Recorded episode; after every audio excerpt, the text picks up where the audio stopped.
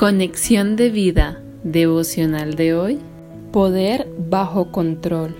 Dispongamos nuestro corazón para la oración inicial. Padre de la Gloria, cuánto anhelo ser mansa y humilde de corazón como Cristo lo fue.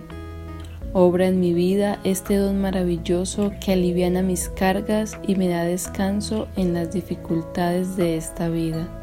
Amén. Ahora leamos la palabra de Dios. Mateo capítulo 11 versículos 28 al 30. Venid a mí todos los que estáis trabajados y cargados, y yo os haré descansar. Llevad mi yugo sobre vosotros y aprended de mí, que soy manso y humilde de corazón, y hallaréis descanso para vuestras almas, porque mi yugo es fácil y ligera mi carga. La reflexión de hoy nos dice, hoy reflexionaremos acerca de la mansedumbre. ¿Qué es? En términos muy generales podemos catalogarla como poder bajo control. Un ejemplo de esto son los caballos pura sangre que con alrededor de 900 kilogramos de puro músculo y un gran cerebro se rehusan a usar su fuerza bruta con tal de sujetarse a las directrices de su jinete. En la vida cristiana somos mansos cuando teniendo el poder dado por Dios de decidir nuestro propio camino, decidimos someternos a nuestro Creador y obedecer su palabra.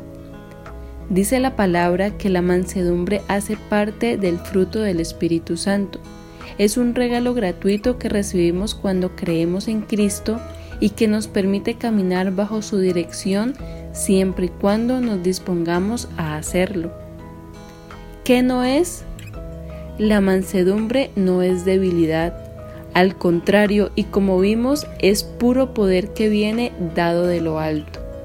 Poder controlar un carácter carnal y mundano como el de todos los humanos, renunciar a tener siempre la razón y abandonarse en las manos de Dios no es algo que desarrollemos por nosotros mismos, es la obra del Espíritu de Dios que se desarrolla en una relación íntima de amor con Cristo.